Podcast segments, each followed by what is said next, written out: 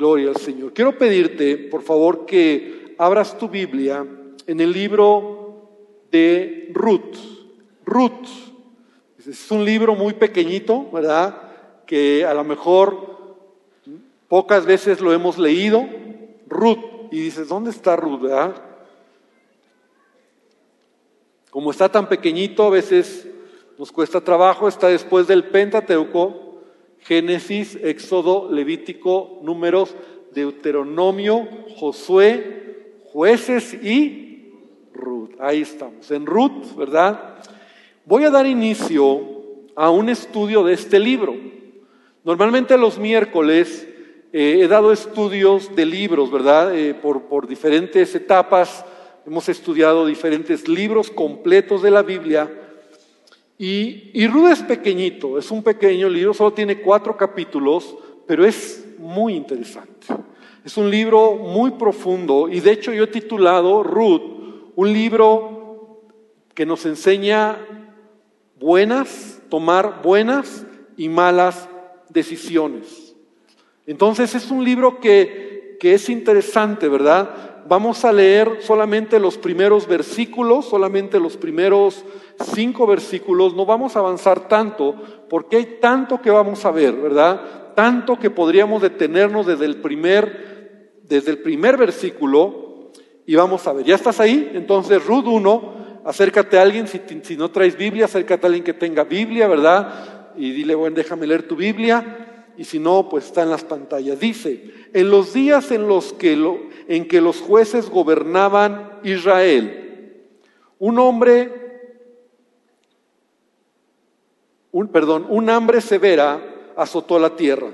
Por eso un hombre de Belén, de Judá, dejó su casa y se fue a vivir a la tierra de Moab, junto con su esposa y sus dos hijos. El hombre se llamaba Elimelech, el nombre de su esposa era Noemí. Sus dos hijos se llamaban Malón y Kelión. Eran efrateos de Belén, en la tierra de Judá. Así que cuando llegaron a Moab, se establecieron ahí. Tiempo después murió Elimelech y Noemí quedó sola con sus dos hijos. Ellos se casaron con mujeres moabitas. Uno se casó con una mujer llamada Orfa y el otro con una mujer llamada Ruth. Pero unos diez años después murieron tanto Malón como Kelión. Entonces Noemí quedó sola, sin sus dos hijos y sin su esposo. Hasta ahí vamos a ver, ¿verdad? Esta es la historia de una familia, ¿verdad? Como podemos ver, papá, mamá y dos hijos. Una familia hebrea, una familia israelita que vivía en un tiempo muy particular. El contexto dice, las primeras palabras dice, en los días en que los jueces gobernaban. Entonces vamos a ubicar la el tiempo histórico de esta, de, lo que vamos a leer, ¿verdad? De esta, de esta historia tan interesante de Ruth. En primer lugar, nosotros vemos que eh, el pueblo de Israel, para, para ver el, el contexto histórico, el pueblo de Israel sale de Egipto, va hacia la tierra de Canaán con Moisés, ¿verdad? Pero por su desobediencia se quedaron en el desierto. La Biblia dice que por 40 años se quedaron ahí y luego se levantó otro líder, Josué, que fue el que los llevó a poseer la tierra prometida. Entraron a la tierra de Canaán, poseyeron la tierra de Canaán y la Biblia dice que Josué murió. Este gran líder murió y después de Josué no se levantó otro líder.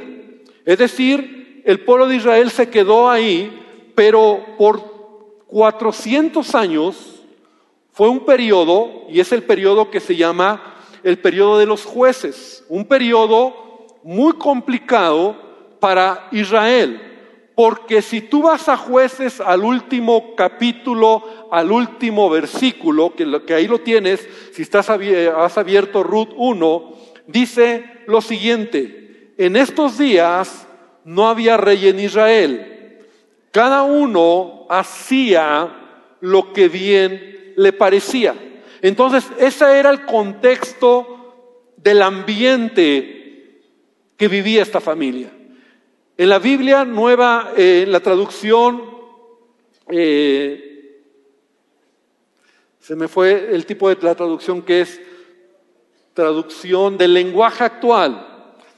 Dice lo siguiente, en aquella época los israelitas todavía no tenían rey y cada uno hacía lo que le daba la gana. Mira qué interesante. Cada uno hacía lo que le daba la gana. ¿Cuántos son papás aquí? Imagínate que en tu casa cada quien haga lo que le dé la gana. O sea, imagínate que un día el hijo te dice, no, yo no quiero ir a la escuela hoy. No, no quiero, no me da la gana, no quiero. Oye, hijo, pero come, no, quiero comer hoy dulces, ¿verdad? Pero tu sopa de verduras no. Una sociedad donde cada quien hace lo que le da la gana. Y ese era el tiempo de los jueces. Ahora, Dios levanta en este tiempo hombres, que son los jueces, ¿verdad?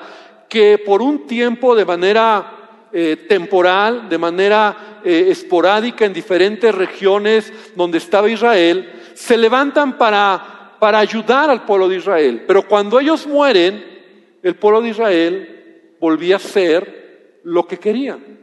Ese es el contexto. Ahora, quiero que vengas conmigo. Vamos al libro de jueces, al capítulo 2. Ven conmigo a jueces 2 para, para poder entender el contexto histórico porque es muy importante ver en, qué tiempo estaba viviendo esta familia.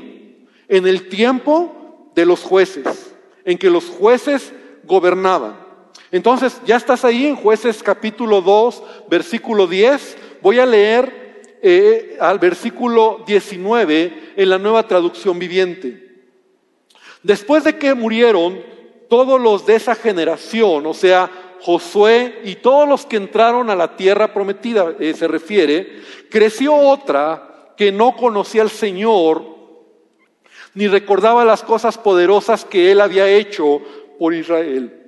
Los israelitas hicieron lo malo a los ojos del Señor y sirvieron a las imágenes de Baal abandonaron al Señor, Dios de sus antepasados, quien los había sacado de Egipto, siguieron y rendieron culto a otros dioses, los dioses de los pueblos vecinos, y así provocaron el enojo del Señor. Abandonaron al Señor para servir a Baal y a las imágenes de Astoret, lo cual hizo que el Señor ardiera de enojo contra Israel que los entregara en manos de saqueadores, quienes le robaron sus posesiones, los vendió a los enemigos que tenían a su alrededor y ya no podían vencerlos. Cada vez que los de Israel salían a la batalla, el Señor peleaba en contra de ellos e hizo que sus enemigos los derrotaran tal como Él les había advertido. Y el pueblo estaba muy angustiado. Entonces el Señor levantó jueces para rescatar a los israelitas de la mano de sus agresores. Sin embargo, Israel no hizo caso a los jueces, sino que se prostituyó rindiendo culto a otros dioses, que pronto se apartaron del camino de sus antepasados, los cuales habían obedecido los mandatos del Señor. Cada vez que el Señor levantaba un juez sobre Israel, él estaba con ese juez y rescataba al pueblo de sus enemigos durante toda la vida del juez, pues el Señor tenía compasión de su pueblo, que estaba sobrecargado de opresión y sufrimiento. Pero al morir el juez, la gente no solo volvía a sus prácticas corruptas, sino que se comportaba peor que sus antepasados. Seguía a otros dioses, lo servía, le rendía culto y además se negaba a abandonar sus prácticas malvadas y sus tercos caminos. Esta es la historia, este es el tiempo de los jueces. Y vamos a aprender que en este tiempo una familia toma decisiones. Y qué importantes son las decisiones correctas en la vida. Porque nuestra vida se construye en base a decisiones. ¿Cuántos están de acuerdo? De hecho, cada decisión que tomamos nos elevará a una mejor posición o nos llevará a un escalón descendente.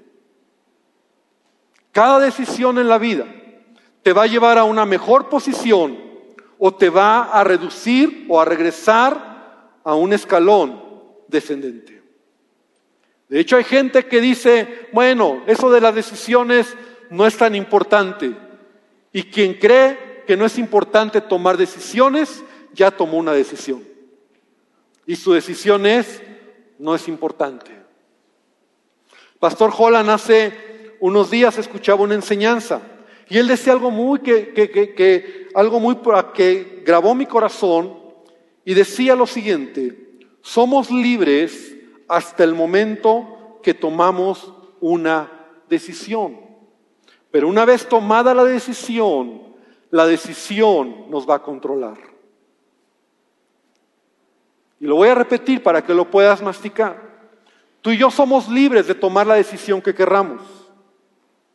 Y somos libres de tomarla, pero el momento en el que decidimos tomar una decisión, esa decisión te va a controlar y va a guiar tu vida. Entonces, es importante entender, ¿verdad? El tiempo en el que estaba viviendo esta familia, el tiempo de los jueces, era un tiempo donde la gente hacía lo que se le daba la gana. Y la primera gran decisión que tú y yo debemos de entender es que haces de tu vida lo que quieres o haces lo que Dios quiere. No hay de otra. De hecho, hoy en día no cambia mucho de ese tiempo. Hoy en día la gente te dice, haz lo que quieras de tu vida. Si para ti está bien, es tu decisión. Haces lo que quieres. A mí, mucha gente dice, ¿verdad? A mí no me digas lo que tengo que hacer, yo voy a hacer lo que quiero. Y es verdad. En la vida haces lo que quieres o en la vida haces lo que Dios quiere. ¿De qué lado estás? ¿De qué lado verdaderamente tú quieres caminar en tu vida? Haciendo lo que quieres, lo que, como en el tiempo de los jueces, lo que tú quieres, como tú quieres, a la manera que tú quieres, o haces lo que Dios quiere, de acuerdo a lo que Dios dice, para que tu vida sea bendecida. Entonces nos dice la palabra que en los días en que los jueces gobernaban Israel, una familia formada por Elimelech. Y quiero aquí también frenarme un poquito porque el nombre Elimelech significa mi Dios es rey. Ahora, en la mentalidad hebrea, el nombre tenía un eh, tenía una declaración, había un destino, ¿verdad? El nombre era más que una señal de identidad. Este hombre, Elimelech, el, el varón, el cabeza de la familia, Elimelech, su nombre significaba eso. Mi Dios es rey. Y Noemí, su esposa, su nombre significa encanto, delicia o dulzura. Noemí es un nombre bonito. Y eso significaba encanto, dulzura, delicia. Pero ¿sabes qué? Sus hijos tenían, el mayor se llamaba como Malón. Si tú quieres poner un nombre raro al hijo, ¿verdad? Esos que dicen un nombre raro, yo te digo, no le pongas Malón, porque ¿sabes lo que significa enfermizo? Y que león significa débil o desfallecido. Y eso nos empieza a dar una idea de muchas cosas. Un hombre que se llamaba Elimelech, que se declaraba, ¿verdad? Porque en, el hebreo, ¿verdad? Cuando una, tú, tú dabas un nombre, estabas declarando un destino. Estabas declarando, de hecho en la Biblia encontramos, ¿verdad? Cómo es Dios quien a veces cambia el nombre de algunas personas. Por ejemplo, Abraham y Saraí fueron cambiados por Abraham y Sara. Y no tenemos el tiempo para hablar del contexto, pero tal vez tú has escuchado la razón. ¿Verdad? A Jacob se le cambió el nombre por Israel. Y hay nombres que, que, son cambiados, ¿verdad? Mismo Jesús cambia el nombre de Simón por Pedro, Cefas. Entonces, el nombre en la mentalidad hebrea mostraba tu personalidad, tu identidad, tu carácter, tu destino.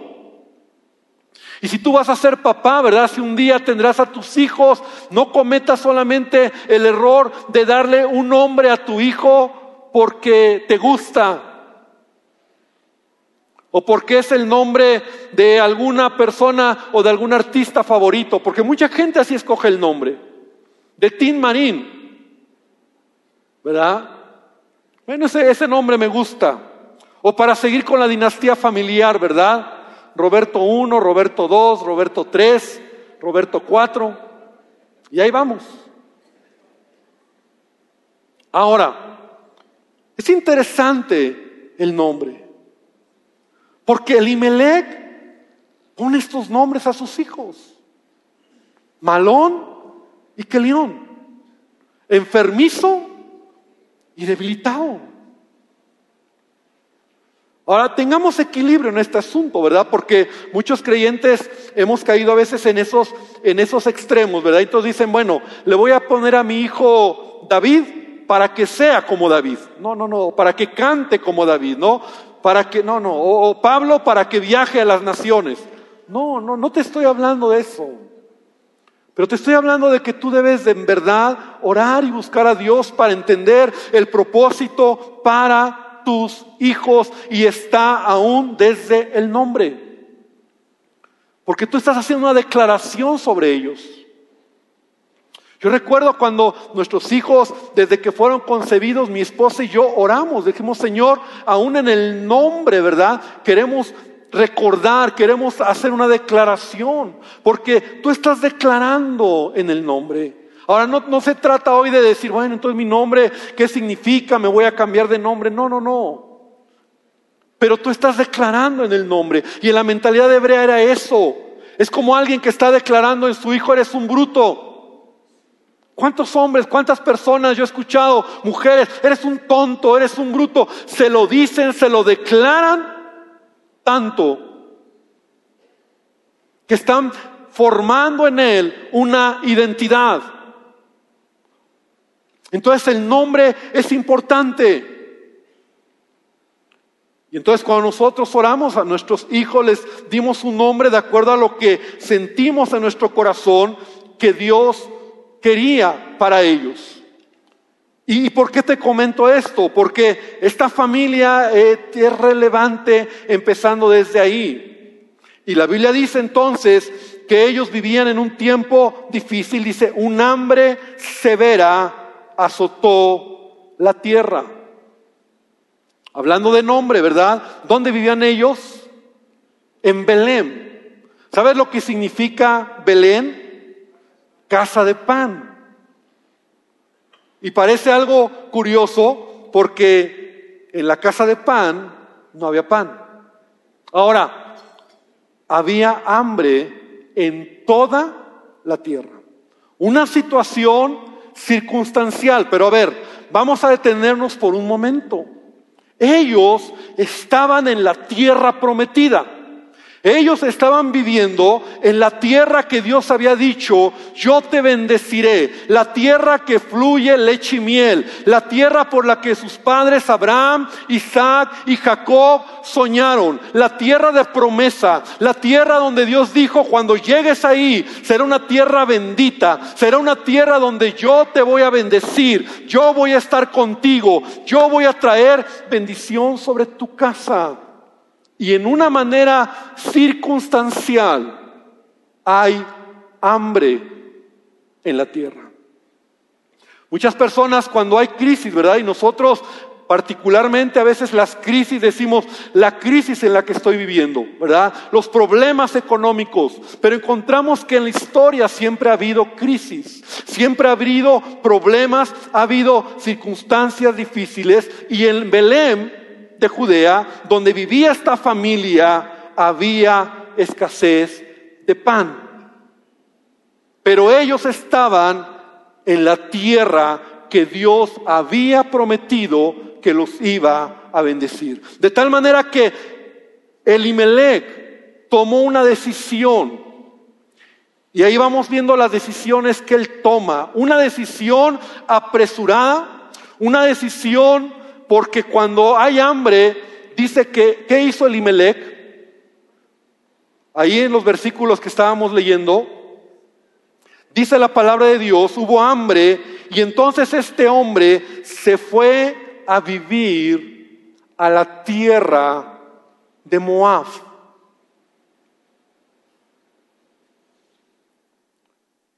Moab. ¿Dónde era Moab? Moab. Ahora, la pregunta es, ¿la, decisión de Elimelech fue la correcta o no? Porque mira, es interesante. Elimelech representa a ese hombre que en lugar de pararse en las promesas de Dios y creer lo que Dios ha dicho, sale corriendo. Yo no sé si a lo mejor algún compadre tenía en Moab, ¿verdad? Le dijo, mira, vente y aquí hay comida. Yo no sé si Elimelech a lo mejor en algún momento supo, escuchó que en Moab había trabajo. Pero la pregunta es, ¿fue una buena decisión? Porque los moabitas eran una nación idólatra. Los moabitas sacrificaban a sus hijos a los ídolos como Balaam y los mataban para adorar a sus dioses. Los moabitas no conocían a Dios. De hecho, los moabitas intentaron siempre destruir a Israel. Entonces la, la, decisión que toma este hombre es interesante. Pero la pregunta sigue en el aire. ¿Fue la mejor decisión? Porque voy a volver al punto. ¿Hacemos lo que queremos o hacemos lo que Dios dice? Y cuando tú vas a hacer en tu vida lo que quieres, puedes tener muchos argumentos. Tú me podrías decir, bueno, a lo mejor tenía un compadre allá, a lo mejor había trabajo allá, pero la pregunta es, ¿qué es lo que Dios quiere? ¿Qué es lo que Dios dice? ¿Qué es lo que Dios pide que hagas? ¿Cómo tomas tus decisiones? ¿Lo que tú quieres o lo que dice la palabra de Dios? Porque mira, ven conmigo a Deuteronomio capítulo 7. Vamos a ver esta escritura, Deuteronomio capítulo 7, versículo 1.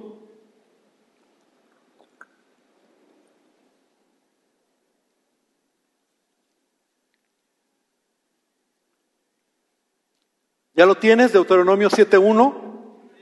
Dice cuando Jehová, mira, aquí está el mandamiento que Dios da al pueblo de Israel acerca de esta decisión que él tenía o que él debió de haber consultado al Señor.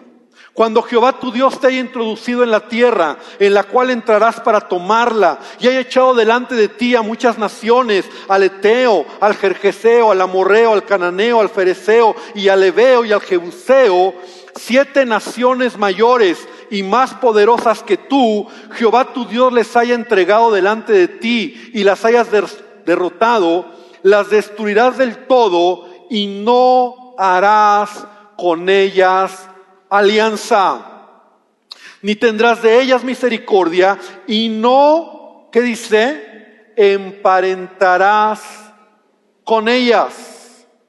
No darás tu hija a su hijo, ni tomarás a su hija para tu hijo porque desviará tu hijo de en pos de mí y servirán a dioses ajenos y el furor de Jehová se encenderá sobre vosotros y te destruirá pronto.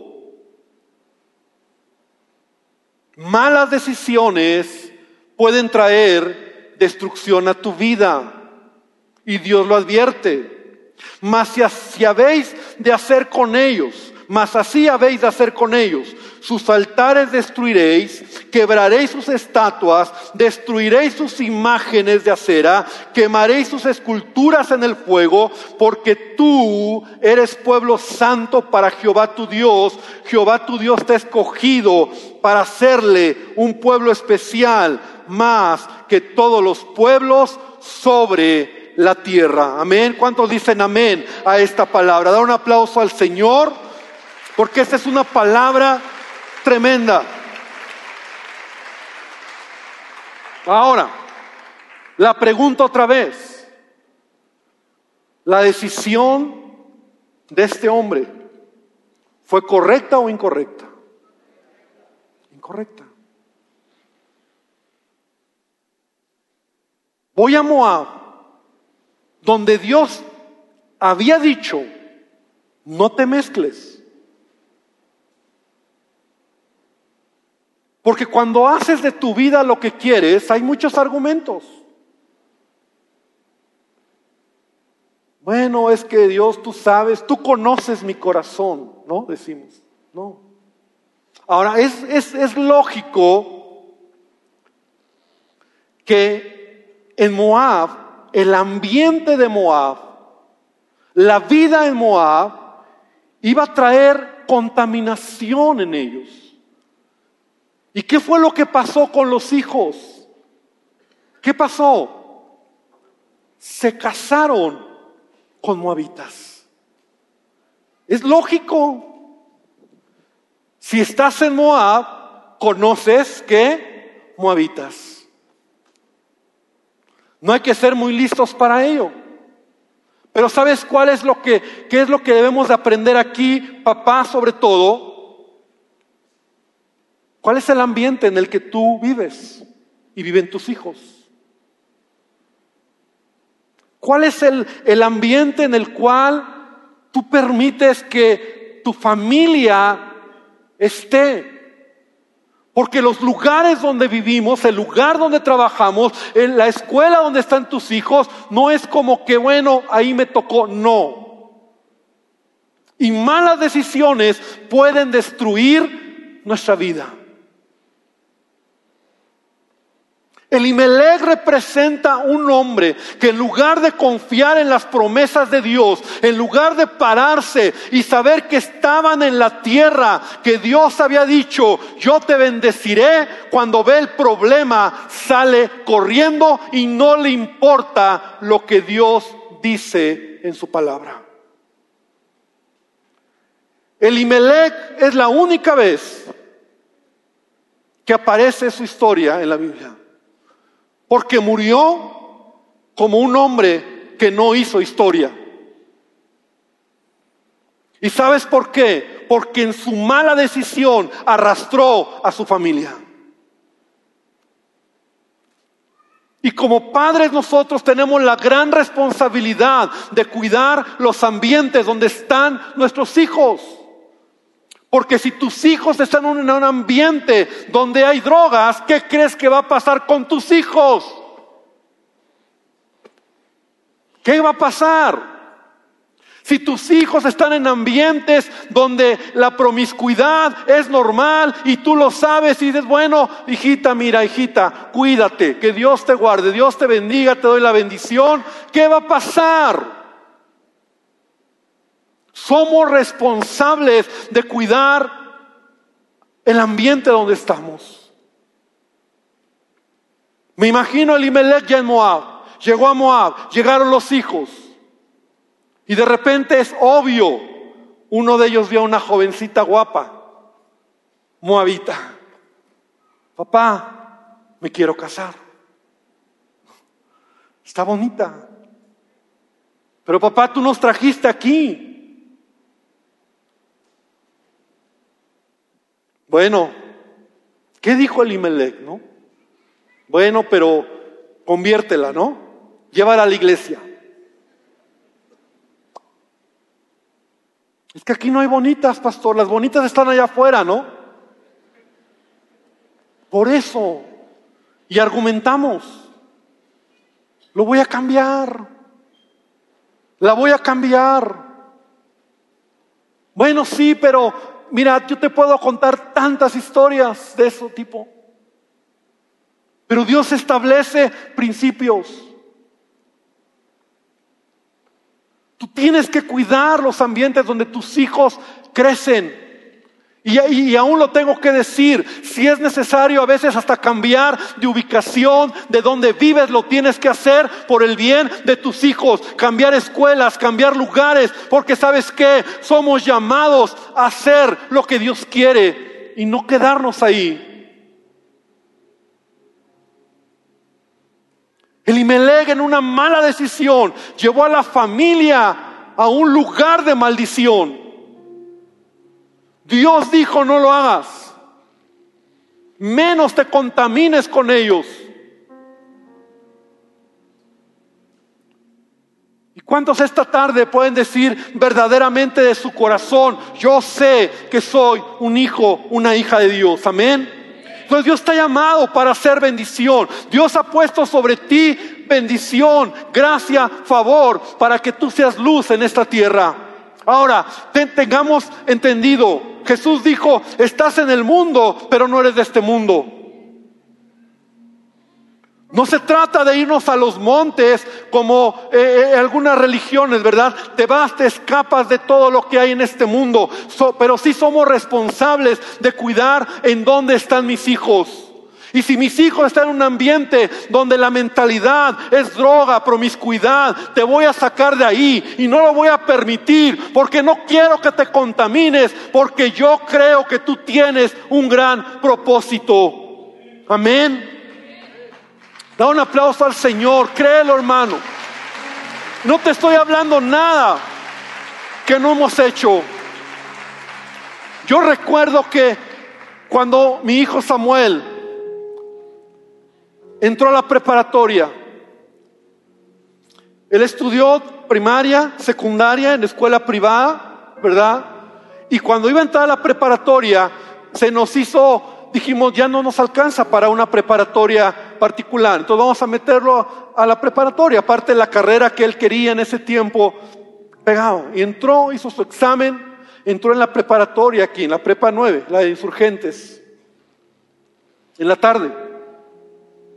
Y yo empecé a ver en él comportamientos diferentes. Él, él como, como adolescente en ese tiempo, joven adolescente, fue como que, wow, hay libertad ahora, puedo hacer lo que quiera. Y un día, yo fui a esperarlo a la salida, porque yo sabía que algo no estaba bien. Y me paré y empezaron a salir todos los chicos de la escuela y él no salía. Y de repente yo lo veo que él viene caminando por la banqueta a la hora de la salida y se mete a la escuela con varios amigos. Y después de cinco minutos sale con sus útiles. Me dice, papá, ya salí, vámonos, vámonos a casa. Ese día ese día ardió Troya, ¿verdad? Como dice. Ese día tuve que tomar una decisión. Que no voy a permitir que mi hijo, porque no tiene la madurez todavía, porque no veo en él todavía responsabilidad, se me pierda. No lo voy a permitir. No me importa que pierda el año. No me importa que, que, sea una de las buenas escuelas o pocas buenas preparatorias que le tocó, lo voy a sacar. Y voy a sacrificar, como todos los que estamos aquí, Padre, sabes de lo que te hablo. Y lo metimos a una escuela particular donde registraban su entrada y su salida. Y como esa te puedo platicar de muchas decisiones que tomamos proteger el propósito que Dios tiene en nuestros hijos. Hoy me siento orgulloso de mi hijo. Pero mira, estas canas no son de gratis, ¿verdad? Pero ¿sabes qué? Los ambientes donde tus hijos están y tú no estás haciendo nada, pueden hacer que ellos tomen una mala decisión. Papá, la Biblia vemos, le dicen a Elimelech, me quiero casar con una muevita. ¿Qué le dice Elimelech? Si él decidió mal, si él no tuvo valor para creer en Dios, a la palabra de Dios, y decidir no en lo que él quiere, sino en decidir lo que Dios dice, que hay una gran diferencia. Pues cásate. Y se casó uno y luego viene el otro. Es normal. Si estás en Moab, ¿con qué clase de mujeres te relacionas? Moabitas. Es lógico. Si estás en la fiesta, si estás en la pachanga, ¿en dónde vas a encontrar?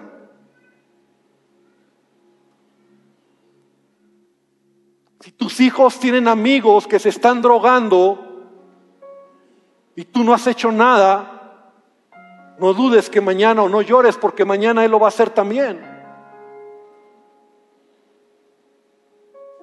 Porque los ambientes donde estamos, donde vivimos, donde trabajamos, la escuela donde nuestros hijos van, son importantes.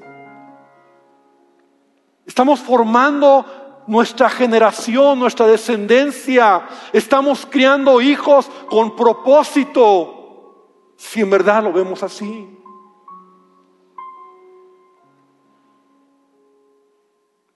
Y se casa el león, Malión, Malón y Kelión ¿Sabes qué pasa? Muere el papá.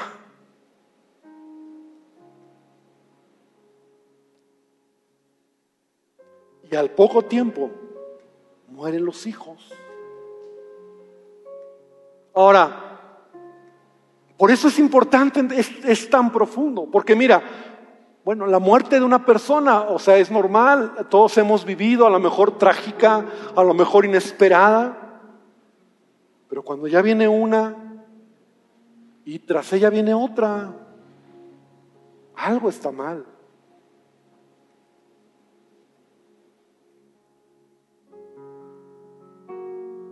Este, este hombre tomó una mala decisión.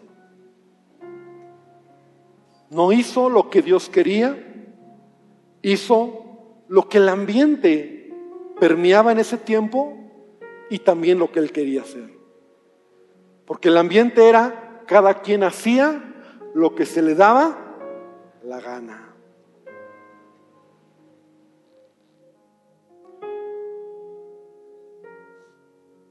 Es por eso que Dios nos ha dado este precioso libro.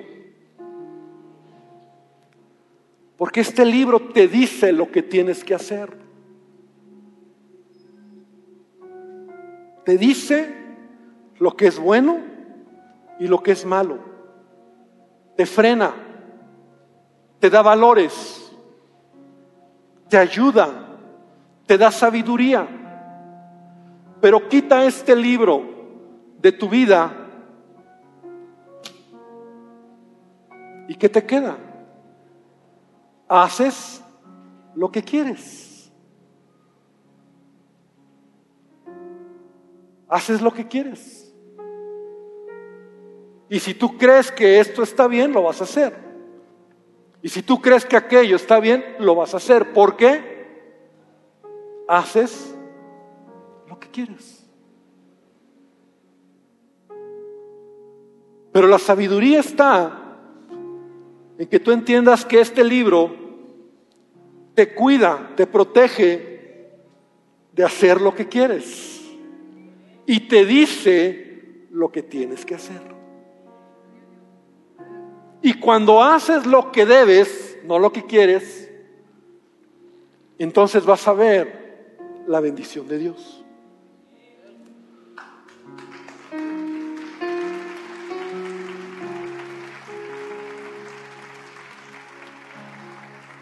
Termino con esto. Una mala decisión te puede amargar. Mira, Noemí, la esposa, que se quedó viuda y sin hijos, dice la palabra que regresó a Belén después de 10 años. Noemí, ¿qué significaba? dulzura. Y sabes, cuando ella entra a Belén, les dice, ya no me llamen Noemí, llámenme Mara, porque estoy en amargura. Así les dijo. Porque estoy amargada, porque Dios, fíjate lo que dice, o sea, perdió la, porque Dios está contra mí. Mató a mi esposo y mató a mis hijos. Una mala decisión te puede amargar. Pero, pero mira, Ruth, la moabita, ahora Ruth era una jovencita, por lo que vamos a estudiar, era bonita. Ella es la que cuando viene de regreso Noemí hacia Belén, les dice, hijas, regresense a su casa. Yo ya no tengo hijos. Es más, ya no, ya que queda. Y Ruth le dice, no te pida, no me pidas que te deje. Tu pueblo será mi pueblo y tu Dios será mi Dios. ¿Sabes que esa es la mejor decisión que alguien puede tener en la vida? Esa fue la conversión de una mujer moabita. Se convirtió ¿Y sabes qué? La decisión de Ruth, porque al final acaba siendo la, la protagonista de esta historia, ¿sabes qué? Ruth acabó siendo la abuela o bisabuela, no, no recuerdo bien, ¿la que hermana? La bisabuela de David. De David. O sea, Ruth, una mujer moabita, entró en la línea genealógica del Mesías por causa de una decisión correcta.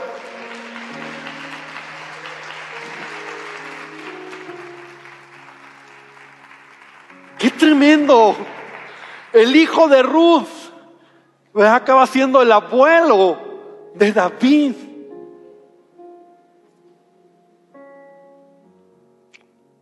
Hay tanto que hablar.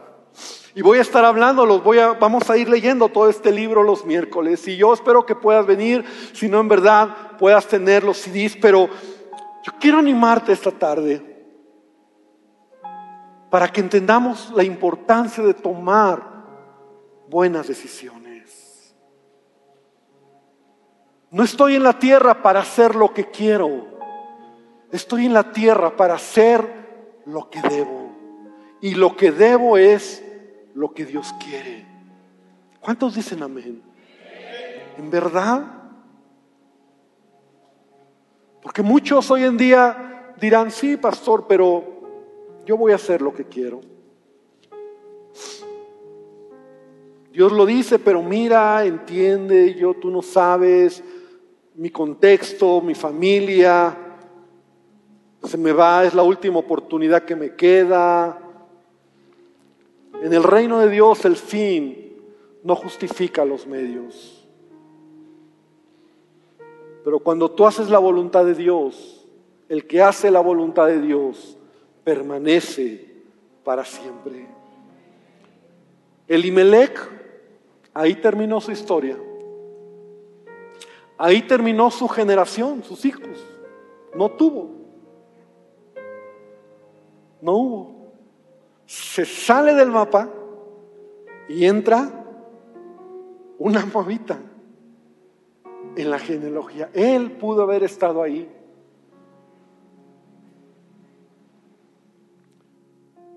Qué importante es tomar decisiones correctas en la vida.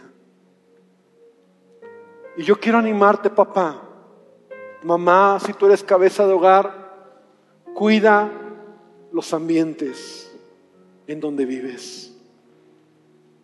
Si es necesario moverte, muévete. Con cuidado, pero, pero no permitas que ambientes destruyan el destino de tus hijos. Esta es la tercera reunión. En las dos primeras, papás llorando se han acercado a mí me han dicho, pastor, mi hijo está en la cárcel porque no hice nada. Y no se trata de que tú como papá traigas al hijo a la iglesia.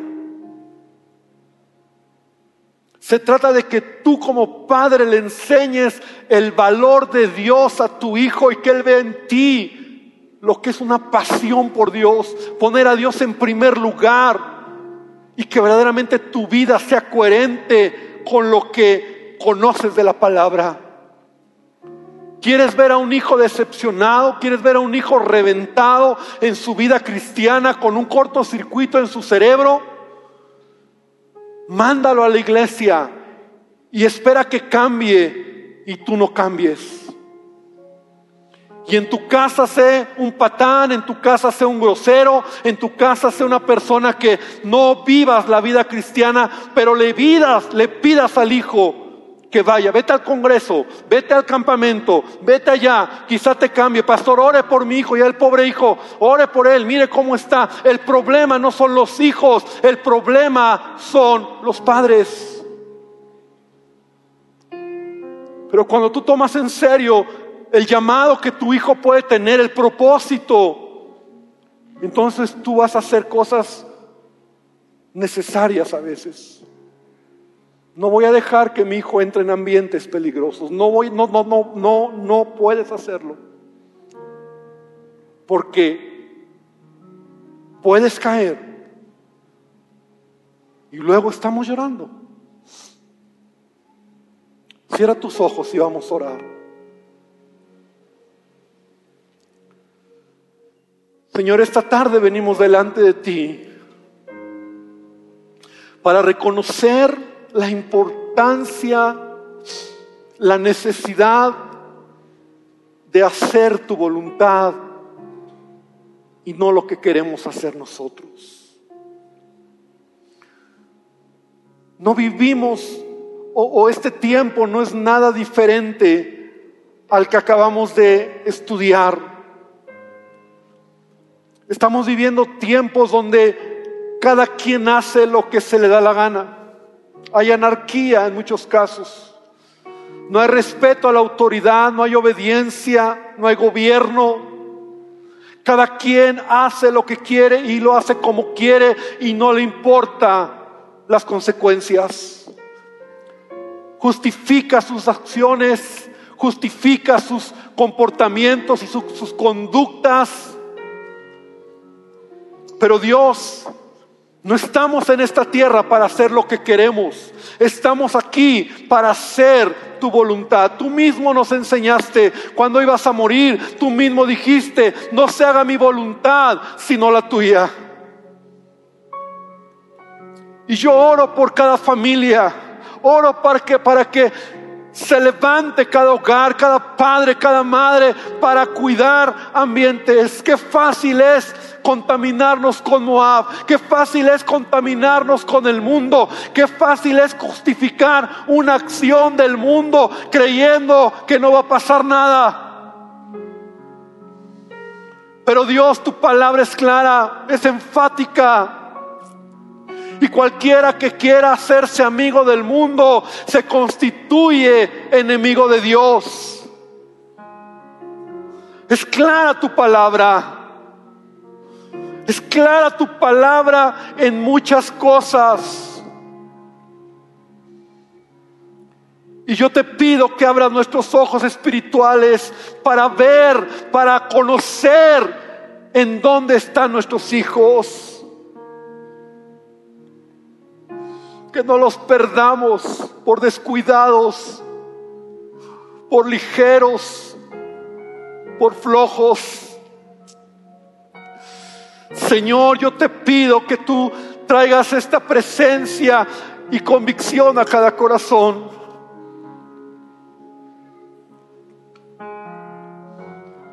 Qué tremenda enseñanza, Dios, como una familia fue devastada por la decisión de un hombre en lugar de vivir lo que él era lo que declaraba en su nombre, Jehová es Dios, prefirió irse por el camino más fácil, salió huyendo, corrió y no creyó a la promesa, no luchó por su familia. Señor, que el día de mañana, si en algo nos van a recordar, sea porque fuimos padres o madres, que dimos nuestra vida por ellos, por nuestros hijos. Que en verdad nuestra pasión a ti, nuestra entrega a ti, fue más que solamente un venir cada domingo a la iglesia. Fue un estilo de vida, fue una manera de vivir fue lo que nos consume cada día por ser mejores, ser como tú. Y que podamos marcar a nuestros hijos con ese ejemplo, con esa vida. Puedes decirle a Dios esta tarde, ayúdame Señor a tomar buenas decisiones. No estoy aquí para tomar la decisión que quiero, sino la decisión que debo. Estoy aquí en esta tierra no para probar cómo me va, sino para hacer lo que tú ya trazaste para mi vida. Es más que sobrevivir. Es hacer tu voluntad.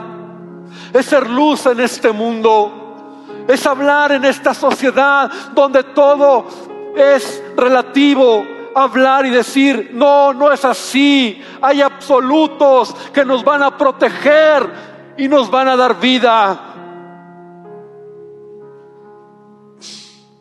Yo te lo pido en el nombre de Jesús. ¿Por qué no te pones de pie? Vamos a terminar. ¿Por qué no levantas tus manos al Señor?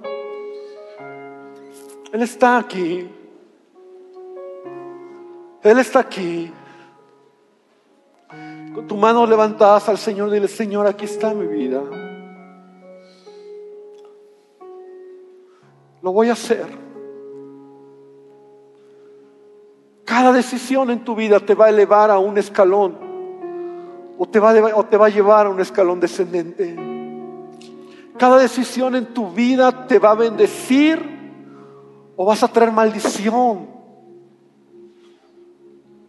Cada decisión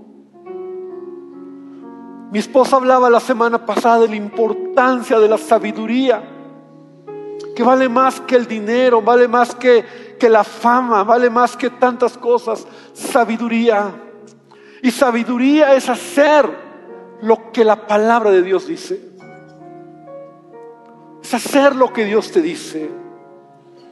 Así que ahí en tu lugar dile, Señor, dame sabiduría, dame entendimiento. No voy a permitir que este mundo me arrastre, que Moab destruya a mis hijos. Tú conociste a Dios y a lo mejor tus hijos ya no conocen a Dios. Se fueron con alguien que no conocía a Dios, ahora están sufriendo. Qué triste que de una generación a otra se puede perder todo. Permíteme decírtelo, hermano. Y, a veces yo lo pienso y me duele tanto. Porque cuando leo esto es real. Yo he visto en mi propia familia. Porque, sabes, tengo tíos que amaron a Dios.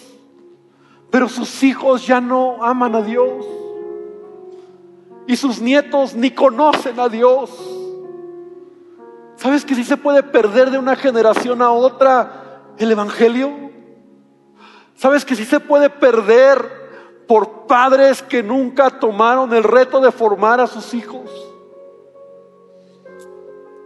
Esto no es una religión. Esto se trata de una vida que transmitimos a la siguiente generación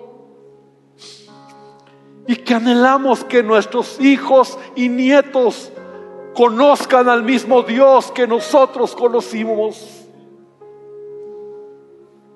Porque de una a otra se puede perder todo.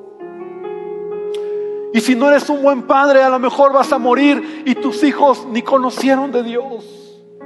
¿Cuál fue tu herencia? ¿Cuál fue tu, tu transmisión? ¿Qué, ¿Qué, valor les diste? ¿Qué, ¿Qué les enseñaste? Que puedan decir tus hijos, papá, mamá, me dejaron del Evangelio. Y yo lo voy a luchar por los míos. Oh, Señor, toca cada vida. Toca cada vida.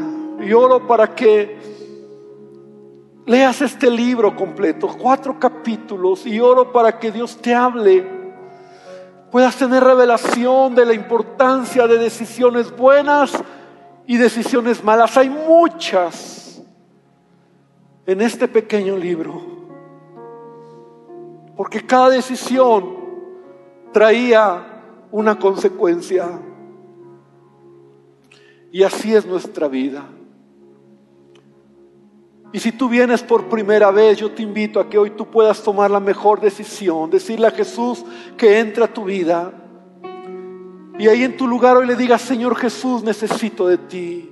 Señor Jesús, te pido que entres a mi corazón.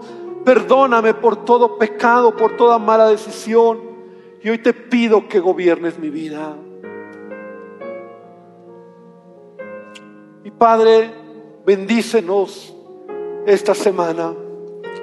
Hermano, que el Señor te bendiga, que el Señor te guarde, que Él haga resplandecer su rostro sobre ti y que en esta semana puedas ver su gracia y su favor y que todo lo que hagas sea prosperado por Él. Gracias te damos, Padre. Ayúdanos en todo. En el nombre de Jesús. Amén y amén, Señor. Amén.